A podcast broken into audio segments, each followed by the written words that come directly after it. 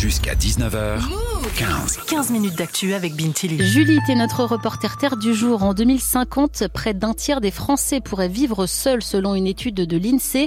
Et pour certains, c'est une très bonne chose. Les célicouples, par exemple, ces couples qui font le choix de vivre séparément, chacun chez soi pour ne pas tomber dans une routine. T'as pris ton micro-move pour comprendre cette nouvelle façon de vivre le couple. Et pour ça, j'ai discuté avec Mathieu et Lola. Ça fait trois ans et demi qu'ils sont en couple.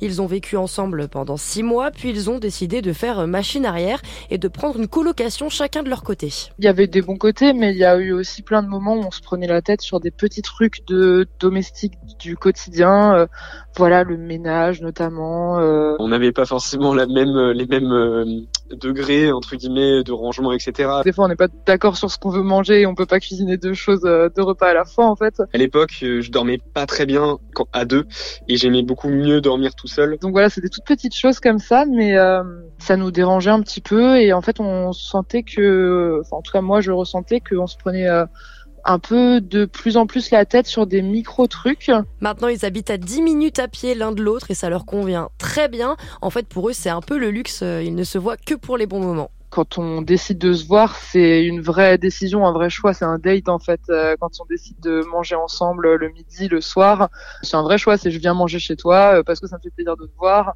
pas euh, on mange ensemble parce qu'on habite ensemble et qu'on n'a pas d'autre endroit où manger.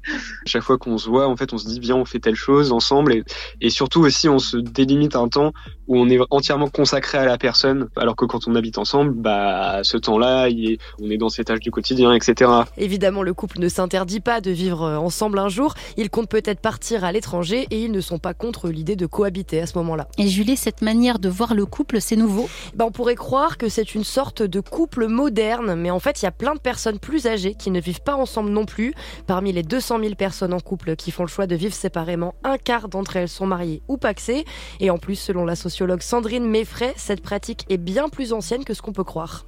Il y a eu des époques dans l'histoire où les, où les couples ne cohabitaient pas autant que, que, ça a été le cas euh, dans la première partie euh, du XXe siècle, notamment dans des familles aisées où finalement euh, on avait deux chambres, où finalement on pouvait aussi avoir des vies assez, assez séparées. C'est pas forcément nouveau, c'est plutôt une sorte peut-être de retour sur, sur quelque chose parce qu'on se dit que finalement quand on vit comme ça, on s'épargne de la routine, quelque chose que les jeunes peut-être ou des personnes à, l'heure d'aujourd'hui ont envie d'éviter. Julie, en ce moment, on parle beaucoup de l'individualisation des modes de vie. Et on ne peut pas l'anier, cette individualisation, selon la sociologue, qui explique que oui, au 21e siècle, certaines femmes font passer leur carrière avant le foyer et que oui, la santé mentale et le bien-être psychologique sont remontés dans les priorités.